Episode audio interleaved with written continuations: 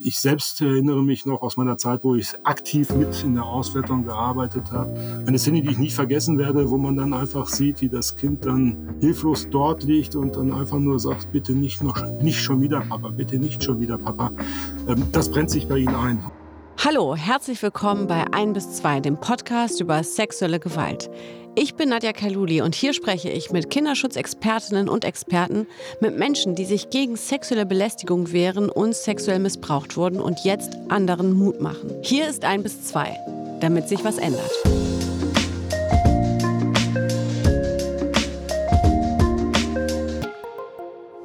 Beim Bundeskriminalamt leitet Hans-Joachim Leon die Gruppe Gewalt- und Sexualdelikte und hat es mit seinem Team geschafft, beispielsweise die Darknet-Plattform Boystown lahmzulegen.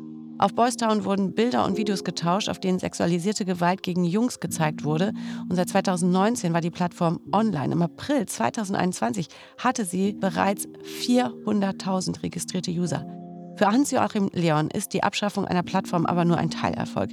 Ihm geht es vor allem darum, den Tätern und Täterinnen auf die Spur zu kommen. Er sagt, unser Hauptziel ist es, Kinder da rauszuholen. Das ist unsere Motivation. Für die Ermittlerinnen und Ermittler ist das auch emotional ein hochanstrengender Job, denn sie müssen sich die Abbildung sexualisierter Gewalt anschauen, um mögliche Hinweise zu entdecken, wo Kinder missbraucht werden und wer die Täter und Täterinnen sind. Bei 1 bis 2 spricht Hans-Joachim Leon darüber, wie man im Darknet ermittelt, wie sich Plattformen zerstören lassen und wie Täter und Täterinnen aufgespürt werden können. Hans-Joachim Leon, herzlich willkommen bei 1 bis 2. Schön, dass Sie da sind. Ja, herzlichen Dank für die Einladung. Herr Leon, Sie leiten seit März 2021 beim Bundeskriminalamt die Gruppe Gewalt und Sexualdelikte in der Abteilung Schwere und organisierte Kriminalität. Was müssen wir uns darunter vorstellen? Was heißt das genau? Ja, also wir haben ähm, verschiedene Referate, insgesamt fünf Referate in der Gruppe Gewalt und Sexualdelikte. Ein Referat äh, kümmert sich um das Thema Menschenhandel, sexuelle Ausbeutung beziehungsweise Ausbeutung der Arbeitskräfte. Wir haben die Zentralstelle zur Bekämpfung des sexuellen Missbrauchs von Kindern, die dort die ganzen Hinweise auf Missbrauchsdarstellungen im Internet entgegennehmen. Wir haben eine ein Referat, ähm, eine Organisationseinheit, die gezielt sich um die Opferidentifizierung kümmert. Das heißt also, wir bekommen viele, viele Bilder mit sexualisierten Darstellungen. Dort versuchen wir, die Opfer zu identifizieren. Und wir haben natürlich unsere Spezialisten, die im Darknet äh, operieren, die dort Ermittlungen führen. Mhm.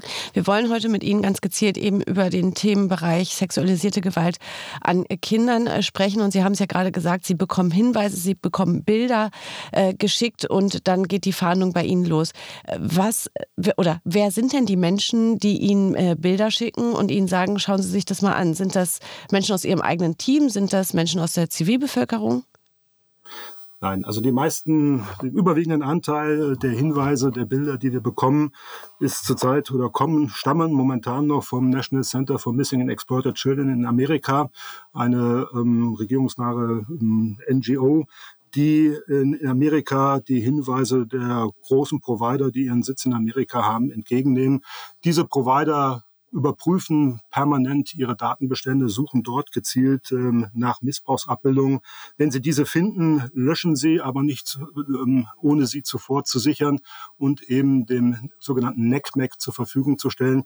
Und das NECMEC äh, schaut dann, aus welchen Ländern diese Dateien stammen, wo sie hochgeladen worden sind und schicken sie dann an die zuständigen Strafverfolgungsbehörden weltweit. So bekommen wir halt vom Bundeskriminalamt die meisten Hinweise mhm. vom NECMEC zurzeit. Natürlich Natürlich gibt es auch eigene Recherchen, die wir machen, ähm, wo wir selber Bilder suchen und finden oder auch natürlich immer wieder Hinweise aus der Bevölkerung, aber die sind im verschwindend geringen Bereich. Also es läuft darauf hinaus, die meisten Hinweise kommen halt über die USA, über das NECMEC und werden von großen Tech-Unternehmen ähm, generiert. Okay, und ähm, legt das BKA dann abgesehen davon selbst auch Ermittlungen an und ist selber im Netz unterwegs und fahndet selbst, ohne vorher Hinweise zu bekommen? Wir operieren, also wir agieren oder ermitteln im Darknet beziehungsweise natürlich in der Szene ähm, im Auftrag einer Staatsanwaltschaft. Also wir brauchen immer eine Ersuchen an der zuständigen Staatsanwaltschaft und führen dann die Ermittlungen gegen zum Beispiel pädokriminelle Foren im Darknet mit dem Ziel, sie halt ähm, vom Netz zu nehmen, beziehungsweise die Administratoren zu identifizieren. Mhm. Wir suchen auch selbst nach Bildern, die wir noch nicht kennen und schauen dort, ob wir halt Tatort identifizieren können, ob wir die Opfer identifizieren können oder ob es Hinweise darauf gibt, äh, dass wir irgendwelche Täter ermitteln können. Mhm. Das in der Tat ja. ja. Jetzt ist ja der Laie von uns eher so gestrickt, dass man sich denkt, okay, dann gibt es da solche Bilder, dann kriegt das BKA diese zugeschickt oder findet sie selbst. Warum dauert das dann eigentlich so lange, bis man die Täter ausfindig machen kann? Warum kann man nicht ganz schnell irgendwie durch irgendwelche Mittel dahin kommen zu sagen, ah, alles klar, wir haben ihn gefunden, so weit sollte doch unsere IT sein, würde der Laie doch denken. Die Realität. Ja, also bei, den, bei, den, bei den Hinweisen, die wir zum Beispiel vom NECMEC aus den USA bekommen, die kommen hier an und äh, wir bekommen äh, die ganzen Informationen, ähm, die sich dort hinter verbergen. Also von welchem Account, zum Beispiel, wenn es über ein soziales Netzwerk äh, verbreitet worden ist, von welchem Account sind diese Bilder hochgeladen worden. Aber das Essentielle für uns ist dabei immer die IP-Adresse.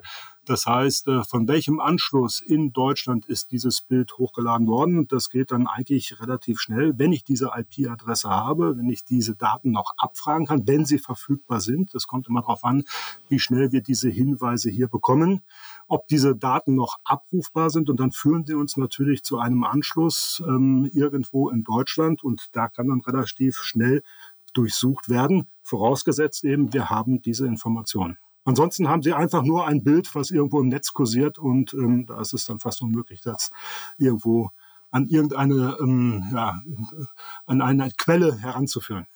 Sind Sie denn erfolgreich? Also wie können wir uns das vorstellen? Finden Sie da viele? Können Sie auf viele zurückgreifen, wenn Sie die IP-Adresse dann haben? Oder wo liegen da die Schwierigkeiten? Denn wir wissen ja, es sind ja millionenfache Abbildungen von Missbrauch an Kindern im Netz unterwegs und es kommen täglich neue dazu.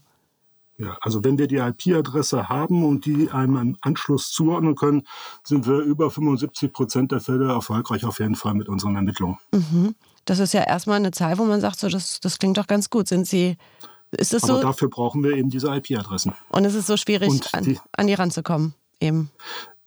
Das kommt darauf an, inwieweit sie noch äh, gespeichert sind beziehungsweise am Anschluss zuzuordnen sind. Und das ist das Thema mit Mindestspeicherfristen beziehungsweise das große Thema Vorratsdatenspeicherung. Da sprechen Sie was an, wo heute ja schon eine ganz schön dolle Meldung gekommen ist, dass die Vorratsdatenspeicherung eben vom Europäischen Gerichtshof, so wie Deutschland das handhabt, rechtswidrig ist. Was war das für eine Nachricht für Sie heute? Diese Nachricht, denke ich, war zu erwarten. Ähm, es wurde ja viel diskutiert. Also wir sprechen hier im Bereich äh, des Deliktsbereich äh, Kinder- und Jugendpornografie beziehungsweise der Verbreitung von Missbrauchsabbildungen von den IP-Adressen, die wir einem Anschluss äh, zuordnen müssen. Das muss man natürlich differenziert betrachten. Und wir sind ähm, sicher, dass wir hier eine entsprechende Lösung mit Sicherheit auf der Zeitschiene bekommen werden. Wie gesagt, wir brauchen eine Zuordnung zu diesen ähm, IP-Adressen, zu einem Anschluss. Und es geht nicht darum, flächendeckend äh, weitere Informationen zu speichern für unseren Deliktsbereich. Mhm. Das heißt, Sie können Ihre Arbeit trotzdem genauso weitermachen? Ähm, wir machen unsere Arbeit auf jeden Fall weiter, aber sie könnte wesentlich besser sein, wenn wir hier eine gesetzliche Grundlage hätten, auf deren Basis wir IP-Adressen über einen bestimmten Zeitraum zuordnen können. Momentan ist es ja so, ähm, die Adressen müssen nicht gespeichert oder die Zuordnung muss nicht erfolgen oder ähm, wir sind darauf angewiesen, welche Daten momentan noch vorhanden sind. Das ist letztendlich Sache des, Einzel des einzelnen Providers. Ähm, wie lange die momentan diese Daten vorhalten, das sind wenige Tage und das bedeutet eben, dass wir diese Hinweise binnen kürzester Zeit ähm, bekommen müssen von dem Zeitpunkt, wo die Datei hochgeladen worden ist, mhm bis zur Abfrage. Und das sind ähm, leider momentan nur wenige Tage. Und wenn Sie sich vorstellen, dass wir jeden Tag hunderte von Hinweisen bekommen, teilweise auch mit Zeitverzug, kommt es immer wieder dazu, dass wir eben auf Basis der aktuellen Rechtslage diese IP-Adressen eben nicht mehr zuordnen können. Wie zuversichtlich sind Sie, dass sich diese Rechtslage ändern wird, damit eben Ihre ja nun wichtige Arbeit leichter wird? Zuversicht ist Teil meines Berufsbildes. Also ich hoffe, dass äh, wir da eine Lösung finden. Und ähm, ich denke, das wird auch in der nächsten Zeit irgendwie hier eine entsprechende Lösung geben. Mhm. Nun haben Sie jetzt eben äh, gesagt, dass Sie äh, täglich hunderte Hinweise bekommen, äh, nach denen Sie dann fahnden. Äh, von welchen Dimensionen sprechen wir? Was sind die aktuellen Zahlen, die das BKA rund um eben Missbrauchsabbildungen im, im Netz ähm, veröffentlicht hat? Also wir haben im vergangenen Jahr, im Berichtsjahr 2021, insgesamt äh, 78.600 äh, Hinweise über das National Center for Missing and Exploited Children aus den USA bekommen. Ähm, das sind, es ist nicht mal ein Bild, sondern hinter jedem Hinweis verbergen sich mehrere Gigabyte teilweise an Bildmaterial, was dort gefunden wird. Und wir gehen davon aus, wir sehen ja die ähm, statistische Entwicklung, dass wir dieses Jahr weit über 100.000 solcher Hinweise bekommen werden. Mhm. Sind das dann Bilder, die eben von also geteilt werden und deswegen die Zahl so groß ist oder sind das alles neue Abbildungen von Missbrauch? Die diese Hinweise zeigen?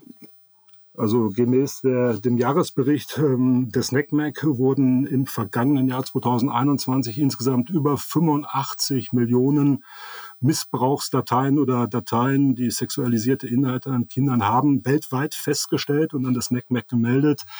Das, darunter befanden sich dann 22 Millionen neue Dateien. Also diese 85 Millionen sind natürlich Dateien, die immer wieder geteilt werden. Der A teilt mit B, B teilt mit C. Aber es wurden im vergangenen Jahr 22 Millionen neue Dateien entdeckt. Das ist erstmal, äh, da bin ich schon fast sprachlos, weil ich mich frage, wie viel, wie viel ich sage es jetzt mal ganz plump, wie viel Sinn macht da Ihre Arbeit noch? Weil 22 Millionen neue Dateien, ähm, wie kommt man da hinterher? Wie kriegt man das hin? Oder ist, steht man vor, vor einem Berg und weiß gar nicht, wie man da hochkommen soll? Ja, diese Zahlen oder bedingen natürlich äh, immense ähm, Herausforderungen an die Strafverfolgungsbehörden, um überhaupt diesem, diesem Inform dieser Informationsflut Herr werden zu können. Aber das gesteigerte Kontrollverhalten äh, zeigt ja ganz einfach, wie groß das Problem ist. Wir müssen halt mehr Ressourcen dafür einsetzen. Das ist ganz klar. Wir müssen unsere Prozesse optimieren. Ähm, wir müssen auch einfach, einfach anfangen und jetzt zu sagen, oh, das ist einfach zu viel, das ist ja der falsche Weg. Also nicht hinsehen, nur weil das Problem groß ist, ähm, das ist nicht der richtige Weg. Und wir müssen jetzt Mittel und Wege finden, diesem ja, Informationsaufkommen Herr zu werden und natürlich auch zu verstehen, warum ist denn das Problem so groß, wie es ist, um da von verschiedenen Seiten, einmal von der Strafverfolgungsseite anzugreifen, aber natürlich auch im präventiven Rahmen zu gucken, ähm, was können wir tun, damit äh, sich die Lage nicht weiter so entwickelt, wie sie sich momentan darstellt. Mhm. Sie haben es gerade gesagt, Sie müssen Mittel und Wege finden, um dem eben Herr zu werden, um da ähm, Ihre Arbeit weitermachen zu können und eben diese Masse eben aufgreifen zu können. Was sind denn Mittel und Wege, die Sie jetzt brauchen und die wichtig sind, damit man da eben hinterherkommt und im besten Fall, indem man halt eben ja vor allem die Täterinnen und Täter ähm, fasst?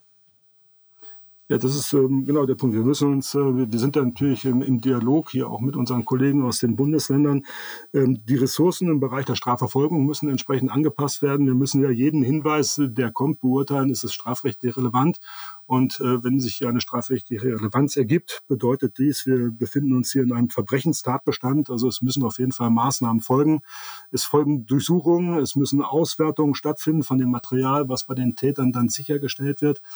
Wir müssen aber auch natürlich natürlich auch schauen, ähm, warum machen die Täter das oder wer sind die Opfer, wenn wir jetzt davon sprechen, dass äh, Kinder ähm, ähm, von sich selbst sexualisierte Darstellungen ins Netz stellen. Warum machen sie das? Ähm, da müssen wir auch natürlich ähm, gegen vorgehen ähm, von der präventiven Seite aus, dass wir versuchen zumindest diese Quelle ein wenig äh, zu reduzieren. Mhm.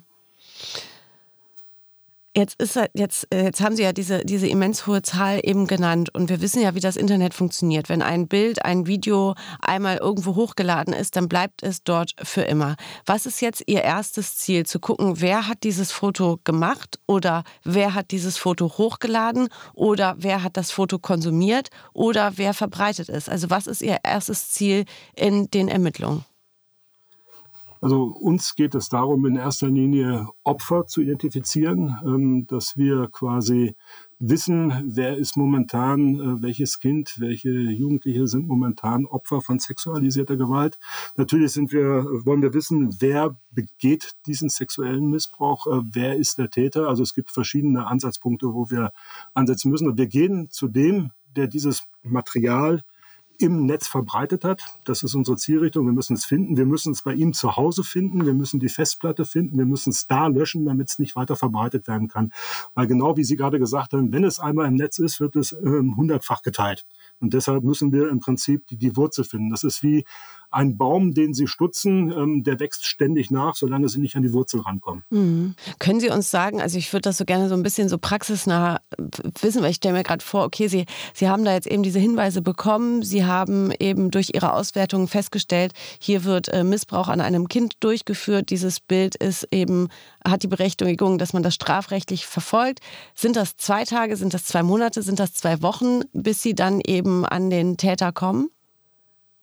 Also wenn wir feststellen, dass äh, das Bildmaterial davon zeugt, dass hier gerade ein aktueller Missbrauch noch stattfindet, setzen wir natürlich alle Ressourcen äh, dafür ein, hier sofort zu intervenieren. Wir müssen immer versuchen zu unterscheiden, handelt es jetzt um, dass jemand gerade aktuell ein, ein, ein Bild geteilt hat, sei es aus einer äh, digitaler Naivität, sage ich mal so, dass einfach mal ein Bild unbedacht weitergeleitet worden ist, weil jemand das lustig findet, obwohl es überhaupt nicht lustig ist. Oder wir sehen, dass hier wirklich ähm, jetzt unbekanntes Bildmaterial ähm, geteilt wird, es könnte ein Indiz dafür sein, dass äh, ein aktueller Missbrauch stattfindet. Da setzen wir, wie gesagt, alle unsere Ressourcen dann ein, um möglichst relativ schnell ähm, denjenigen, die für die eigentliche Strafverfolgung äh, in der Bundesrepublik zuständig sind, also die Länderpolizeien, in Kenntnis zu setzen, damit die unverzüglich ähm, agieren können. Und das funktioniert, wenn wir die notwendigen Informationen haben, auch relativ schnell dann. Mhm. Sie hatten ja eben gesagt, dass Sie natürlich auch erstmal eine Auswertung ausüben müssen, um herauszufinden, wer ist das Opfer. Wie oft äh, gelingt es Ihnen eben auch, äh, an das Opfer zu kommen und das Opfer dann damit direkt zu schützen und da rauszuholen im besten Fall? Ähm, es ist schwierig. Ich kann Ihnen jetzt keine statistischen Daten nennen. Ich kann mhm. einfach so vom, mal auf die Statistik des NECMEX zurückgreifen. Im Jahr 2021 wurden über 4000 ähm, Opfer weltweit wohl identifiziert aufgrund der neuen Hinweise, die gekommen sind. Wir werten das Material hier aus äh, im Bundeskriminalamt, wenn wir Hinweise darauf haben, dass dieses Material aus Deutschland oder in Deutschland produziert worden ist oder ob, ob es ein, ein deutsches Opfer gibt. Ähm, es gibt ja Anzeichen, es wird Deutsch gesprochen oder Sie haben im Hintergrund irgendwelche Zeitschriften. Dann setzen wir natürlich alles daran, mit unseren Victim Identification Spezialisten ähm, zu schauen, wie können wir das Opfer identifizieren. Die Täter versuchen natürlich auch hier ähm, Verschleierungstaktiken. Aber ähm, es gibt immer wieder Möglichkeiten, ähm, ja, an denen wir ansetzen können. Und hin und wieder sage ich mal, nicht in allen Fällen sind wir dann noch erfolgreich. Mhm. Ich würde jetzt natürlich am liebsten fragen, worauf achten Sie auf bei so einem Bild, um eben das Opfer ausfindig zu machen. Aber äh, wir sind ja auch nicht naiv. Wir, wir, wir können uns natürlich vorstellen, dass dann Leute da ganz genau hinhören, um in Zukunft bei diesen Bildern darauf, da, genau darauf zu achten, dann diese Hinweise nicht mehr zu geben. Und deswegen wollen wir diese Frage an dieser Stelle auch gar nicht erst stellen. Nun, ähm, Aber ich, ich, ja. ich würde da gerne nur ganz kurz einhaben. Ja. Sie haben es ja mitgehört. Wir haben im, im Zweifelsfall, es kommt immer darauf an, wie die Fallgestaltung ist, ähm, sind wir auch durchaus dann in Abstimmung mit der jeweiligen Staatsanwaltschaft, gehen wir auch so weit, dass wir unter Umständen in die Öffentlichkeitsverhandlung gehen, dass wir dann halt auch ähm, die Bevölkerung bitten, uns hier zu unterstützen. Wir hatten letztes mhm. Jahr ja auch ähm, oder in der Vergangenheit immer mal wieder Öffentlichkeitsverhandlungen, wo wir dann auf die Hilfe angewiesen sind. Und ein sehr probates Mittel, was wir hier im Bundeskriminalamt entwickelt haben, ist auch die sogenannte Schulfahndung. Ähm, wenn wir nicht weiterkommen, ähm, gehen wir auch teilweise so weit, dass wir ähm, an die Schulen herangehen und hoffen, dass wir von dort eventuell Hinweise bekommen. Da sind wir auf die Unterstützung der Schulen angewiesen, mhm. weil wir haben eine Schulpflicht in Deutschland und wenn wir wirklich ein schulpflichtiges Kind äh, sehen, ist eine Möglichkeit gegeben, dass ein Lehrer, eine Lehrerin dieses Kind erkennt. Wir versuchen das natürlich dann auch örtlich einzugrenzen, aber das ist ein Konzept, was wir hier entwickelt haben, was wir in den vergangenen Jahren sehr erfolgreich auch schon zum Einsatz gebracht haben. Mhm. Das ist gut, gut zu wissen, dass man da auf jeden Fall auch nicht die Scheu hat, sich dann da auch zu äußern, wenn es dann einem mal passieren sollte, dass das BKA in die Schule kommt oder die Polizei äh, mit, mit Fahndungs... Äh, mit einem Fahndungsinteresse und dass man da keine Angst haben muss, dann auch zu sagen, ich glaube, ich kenne das Kind oder ich hab, war da auch schon mal oder ich glaube, das ist dabei keine Ahnung wo. Das ist, das ist genau, genau der Punkt. Es geht nicht darum, dass irgendwie dann Schuld vorgeworfen wird, äh, du hast oder sie haben das nicht gemerkt, warum haben sie sich nicht gekümmert, sondern ganz einfach, ähm, die Bitte nicht wegschauen. Sie können uns helfen, Sie können uns den entscheidenden Hinweis geben. Das ist überhaupt kein Vorwurf, sondern wenn, dann lasst uns bitte zusammenhalten und Sie können schauen, gucken Sie bitte genau hin. Aber genau, was Sie gerade gesagt haben, oftmals hat man dann den Effekt, oh, ich sage da lieber nichts, weil sonst könnte mir ein Vorwurf gemacht werden. Ganz im Gegenteil wenn wir diese Unterstützung bekommen, und die können wir dann hauptsächlich von diesen Bezugspersonen bekommen, mhm. ist das uns eine Riesenhilfe. Mhm. Und das ist jetzt quasi auch ein Hilferuf von meiner Seite aus mhm. in diese Richtung. Okay. Also das ist also wirklich auch schon so vorgekommen, dass Sie tatsächlich auch an Schulen oder an einen Ort gegangen sind und gesagt haben, hier, liebe Zivilgesellschaft, äh, wir haben Hinweise bekommen oder wir glauben, dass das alles hier in der Nähe irgendwo stattgefunden hat. Können Sie uns helfen anhand dieses... In der Tat. Okay. Ja. Genau. Äh, was zeigen Sie da dann? Also was ist dann Ihr Beweis? Das ist dann, also das sind keine Bilder von sexualisierter Gewalt, mhm. sondern dann geht es wirklich, also das machen wir auch nur, wenn wir ein wirklich gutes, ähm, sag ich mal, Porträt haben, was ähm, ansonsten keinerlei Hinweise gibt, weil das Wichtige ist ja, keine Bilder entstehen zu lassen im Kopf der Betreffenden, die wir fragen, weil dann spielt sich dann sofort ein Film ab. Mhm. Nein, das auf gar keinen Fall, sondern ähm, es geht dann darum, mit etwas ähm, an die Leute heranzutreten, mit denen die auch wirklich etwas anfangen könnten. Mhm. Nun hatten Sie uns ja eben erklärt, dass es Ihnen vor allem auch darum geht, die Wurzel zu zerstören, ja, also die Festplatte, wo das ganze Material drauf ist, wenn Sie eben eine Täterin oder einen Täter äh, finden. Nun wurde ja das BKA aber auch dafür kritisiert, dass Sie ja eben fahnden nach denjenigen, die äh, Missbrauchsabbildungen ins Netz stellen, aber eben die Abbildungen, die im Netz unterwegs sind, nicht löschen. Daher auch nochmal meine Frage, warum äh, tut man sich so schwer damit, eben die Bilder, die dann im Umlauf sind und immer weiter verbreitet werden, dauerhaft zu löschen? Also wir sind ähm, im vergangenen Jahr dafür kritisiert worden, dass wir nach Abschaltung, darauf spielen Sie ja an, äh, der pädokriminellen Plattform Boystown, ähm, Verlinkungen, die zu Inhalten ähm, geführt haben, nicht umgehend gelöscht haben. Wir haben äh, diese Inhalte löschen lassen. Das haben wir auch gesagt. Wir haben über 600.000 Links, äh, die zu Inhalten geführt haben, gesammelt und an die verantwortlichen Stellen im In- und Ausland weitergeleitet und mit einer Löschanregung versehen. Wir können ja als BKA nicht selber löschen. Also ich habe ja jetzt hier keinen Delete-Knopf, dass das Bild verschwindet, sondern ähm, wir haben diese Sachen gesammelt. Der Vorwurf ähm, wiegt schwer, in Anführungszeichen.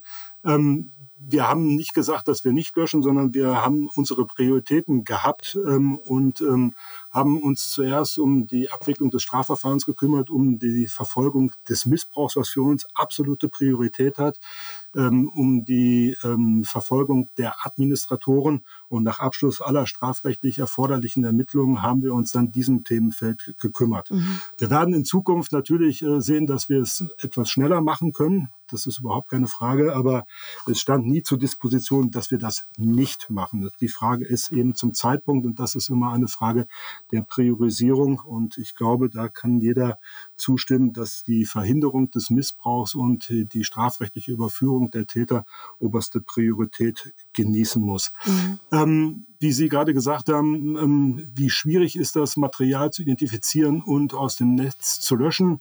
Material, was ähm, bei Internetstreifen ähm, lokalisiert wird, im World Wide Web, ist identifizierbar und da gehen die Löschungen relativ schnell. Nachdem die Meldung eingekommen ist, spätestens anderthalb Tage normalerweise später sind diese Bilder aus dem Netz gelöscht. Wir müssen uns natürlich nichts vormachen. Wenn sie einmal gelöscht sind, werden sie dann, solange wir an die Wurzel nicht herangekommen sind, dann wieder hochgeladen, weil die pädokriminelle Szene bzw. die Kundschaft, das sind Jäger und Sammler und die sind natürlich darauf angewiesen, sich weiter ähm, diesem Material zu versorgen. Mhm.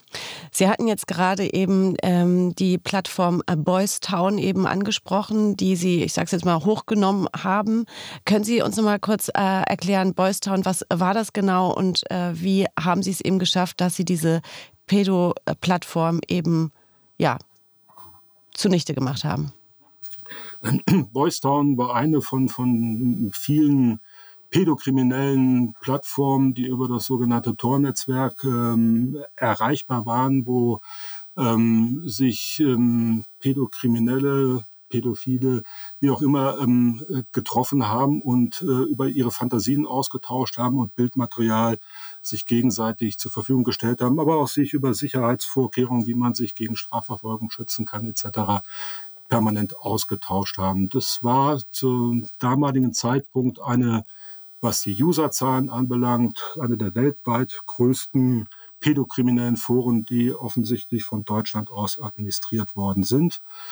Ähm, Boys Town soll seit Sommer 2019 aufgebaut worden sein und wir haben es ja dann geschafft, im April 2021 die Verantwortlichen zu identifizieren und dieses Board vom Netz zu nehmen. Mhm. Wie wir uns diesen Tätern nett äh, nähern, beziehungsweise wie es uns gelingt, so eine Plattform abzuschalten, das ist natürlich für viele interessant, ähm, stellt uns immer vor große Herausforderungen. Es ist klar, dass ich dazu natürlich nicht mehr mhm. sagen kann. Momentan ist die Hauptverhandlung vom Landgericht in Frankfurt. Da wird man einige Details erfahren, aber weil es hier ein laufendes äh, Verfahren vor dem Landgericht Frankfurt, wie gesagt, ist, mhm. möchte ich dazu keine weiteren Ausführungen an dieser Stelle machen, was hoffentlich nachvollziehbar ist, weil es die Gegenseite natürlich immer interessiert, mhm, wie wir agieren. Ja. Aber ich sag mal so, ähm, es gab vor einiger Zeit, hatte ich ein Interview mit Linus Neumann vom Chaos Computer Club äh, gehört. Ähm, und er sagte, ähm, oder er hat uns Respekt gezollt. Und wenn wir vom Chaos Computer Club schon Respekt gezollt bekommen, sollte das ähm, doch Aussage genug sein, dass das nicht einfach gewesen ist und wir über die entsprechenden Kompetenzen anscheinend zur Verfügung scheinen. Mhm. Jetzt ist es so, Sie, diese Plattform haben Sie eben vom Netz bekommen. Die, ähm, ja, die äh, Betreiber sind vor Gericht. Nichtsdestotrotz, die Anhänger, die Menschen, die halt eben auf diesen Plattformen unterwegs waren und dort konsumiert haben, dort mitgeteilt haben, sich dort ausgetauscht haben, die sind ja noch weiterhin draußen aktiv. Was ist das für ein Gefühl für Sie, wenn Sie wissen, Sie haben jetzt zwar so eine Plattform, Plattform äh, kaputt gemacht, aber sie haben noch lange nicht ja die Menschen äh, erreicht. Oder besser gesagt, sie wissen, trotzdem geht äh, das Teilen von eben Missbrauchsabbildungen von Kindern in diesen Szenen weiter und weiter. Es ist natürlich, ähm, also jeder Erfolg ist, ist schön. Also wir haben ähm, wirklich über anderthalb, zwei Jahre an diesem Verfahren gearbeitet und uns ist natürlich klar, dass äh, wenn wir eine dieser Plattformen vom Netz nehmen, zerstören, dass irgendwo eine andere wieder ähm, hochkommt, weil die Täter, wie gesagt, ähm, Jäger und Sammler sind und sich im Verborgenen treffen müssen, um sich auszutauschen. Aber das hindert uns ja nicht daran, ähm, dann ähm, den nächsten Schritt zu gehen, uns dem nächsten Forum ähm, zu widmen. Uns ist daran gelegen, den Strafverfolgungsdruck auch im Darknet besonders hoch zu halten, um den Tätern zu zeigen, dass es eben kein rechtsfreier Raum ist und dass sie immer Gefahr laufen, dass die Strafverfolgungsbehörden ihnen auf die Schliche kommen und wir sie identifizieren können. Mhm.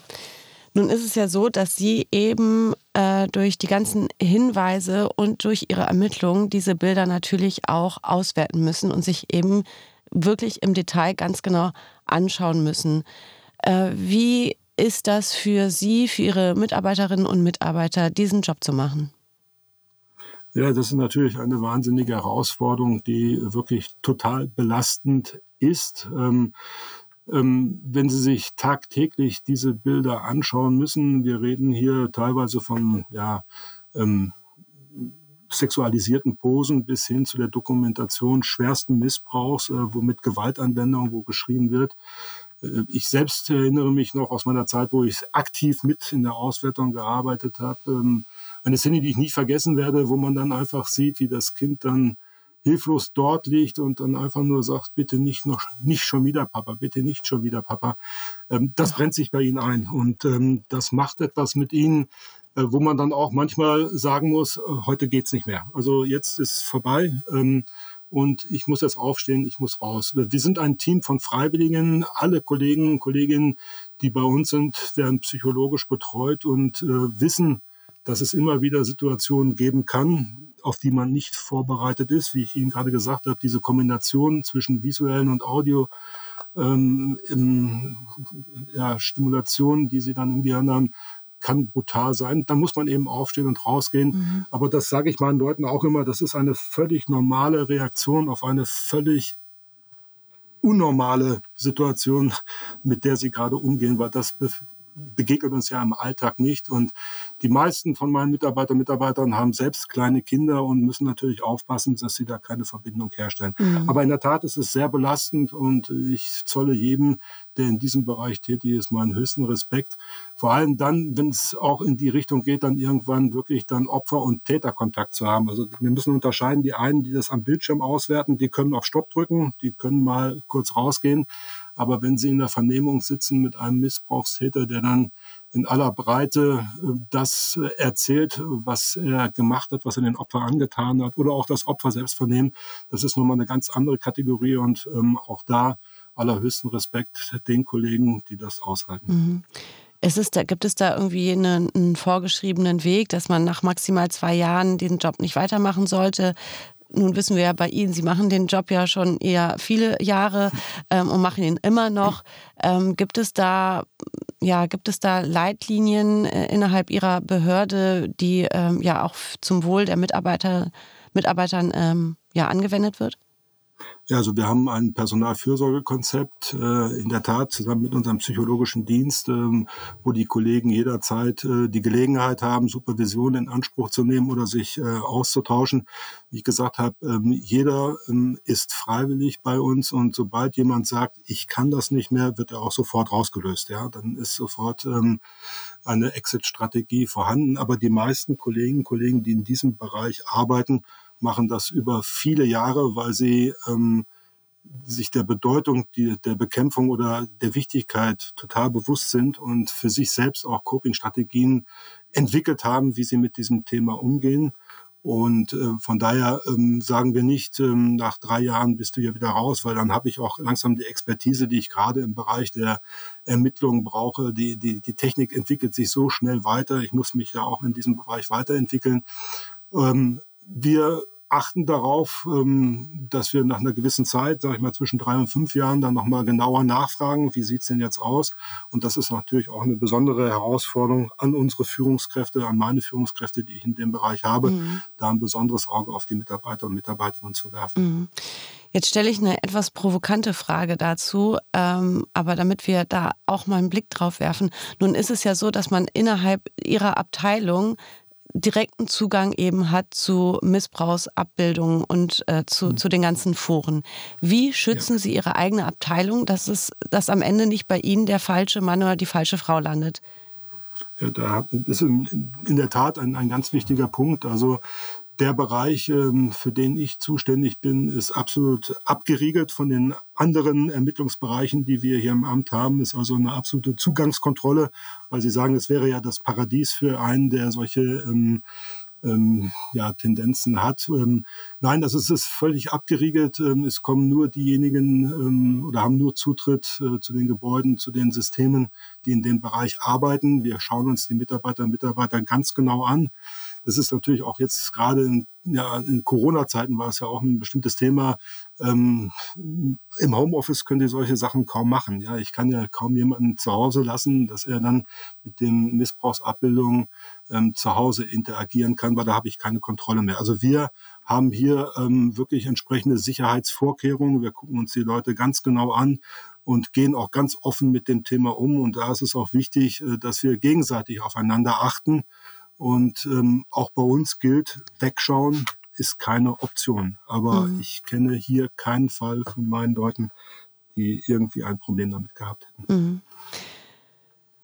Nun möchte ich noch mal ganz kurz auf diese Plattform Boys Town eben zurückkommen. Von solchen Plattformen gibt es ja noch weitere, von denen Sie ja selbst heute noch gar nichts wissen, sondern irgendwann wahrscheinlich Hinweise bekommen und sich dann irgendwelche auf irgendwelche anderen äh, Plattformen eben landen. Was können wir uns vorstellen? Also abgesehen davon, dass auf diesen Plattformen eben äh, schwerste Missbrauchsabbildungen geteilt werden, ausgetauscht werden, findet auf diesen Plattformen auch, finden da auch Verabredungen statt von Täterinnen und Tätern, ähm, wo sie einen Blick drauf haben müssen in der Kommunikation. Also nicht nur, dass sie sich die Bilder anschauen, sondern dass sie sich auch die Texte in den Chats und sowas anschauen, um zu wissen, was haben die vor?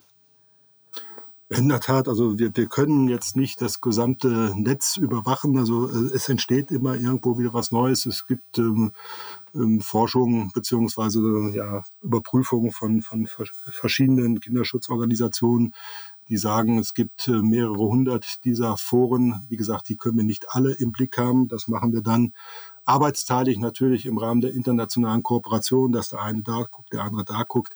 Und in der Tat ist es für uns natürlich wichtig, nicht nur die Bilder, sondern wir schauen uns natürlich äh, die Kommunikation an. Also soweit sie offen einsehbar ist in diesen Boards, weil ähm, in diesen Boards gibt es natürlich, das ähm, muss man sich so vorstellen, auch private Chat-Ecken, wo dann der A mit dem B dann im Verborgenen, so dass die anderen Mitglieder das auch gar nicht sehen können, dann äh, in den Austausch gehen. Deshalb ist es ja für uns so wichtig, den, den Zugriff dann irgendwann mal auf das Board zu bekommen, was uns vor große Herausforderungen stellt.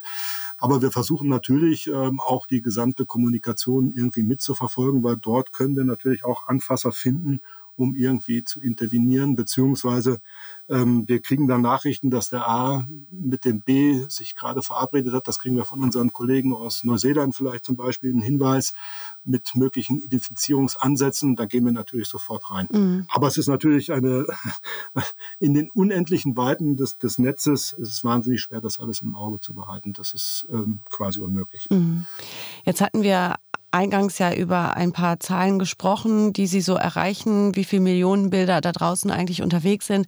Wie sieht es denn zu den Zahlen aus? Also wir wissen ja, umso mehr ermittelt wird, umso mehr kommt raus und dementsprechend zeigt, äh, steigt auch die Zahl, wo man sagen kann, immer mehr Missbrauchsfälle im Netz wurden aufgedeckt und es werden auch irgendwie gefühlt immer mehr. Was bringt uns diese Zahl? Ist diese Zahl wichtig für Sie, für uns? Ich denke also, die, die Zahlen im polizeilichen Hellfeld, also die in der polizeilichen Kriminalstatistik abgebildet sind, sind ähm, total wichtig für ähm, die gesamtgesellschaftliche Diskussion, die wir dort führen müssen. Ja, so mehr bekannt wird, ähm, desto mehr dringt das natürlich in den Fokus der öffentlichen Wahrnehmung. Natürlich ist es so, wir, es ist ein Kontrolldelikt. Ähm, je mehr ermittelt wird, desto mehr kommt raus, ist ganz klar. Aber gerade diese Hellfeldzahlen zeigen uns ja, dass wir in den letzten Jahren, wo wir unsere Ermittlungen Aufklärungsbemühungen verstärkt haben, signifikant, ähm, nicht nur im BKA, auch in den Bundesländern europaweit, weltweit, ähm, dass wir hier immer noch an der Oberfläche kratzen und äh, uns fragen müssen, wie sieht es denn tatsächlich aus? Mhm, da sprechen Sie halt von der Dunkelziffer. Äh, von dem Dunkelfeld, ja. Genau. Mhm. Wie erreichen wir denn dieses Dunkelfeld? Also wenn uns allen bewusst ist, dass dieses Dunkelfeld immens groß ist und wie Sie ja eben schon sagten, Sie kratzen an der Oberfläche, äh, die, die Tiefe, da haben wir noch gar keine Ahnung von, was da eigentlich wirklich alles noch, noch passiert. Das ist ja schon erschreckend. Aber die Frage ist ja natürlich, wie erreicht man denn dieses Dunkelfeld? Ja, es gibt da natürlich, also Dunkelfeldforschung ist ähm, total wichtig, um zu sehen, ähm, eine Ahnung davon zu bekommen, wie sich ein Phänomen ähm, in, in, der Wirklichkeit darstellt, ähm, ob die Interventionsmaßnahmen, die wir führen, in die richtige Richtung gehen oder ob wir irgendwo das Ganze anpassen müssen. Es gibt verschiedene Ansätze bei der Dunkelfeldforschung. Wir müssen auf der einen Seite in Richtung Täter, kann man ja ähm, Fragen stellen, warum wird jemand zum Täter. Da gibt es anonyme Befragungsmethoden.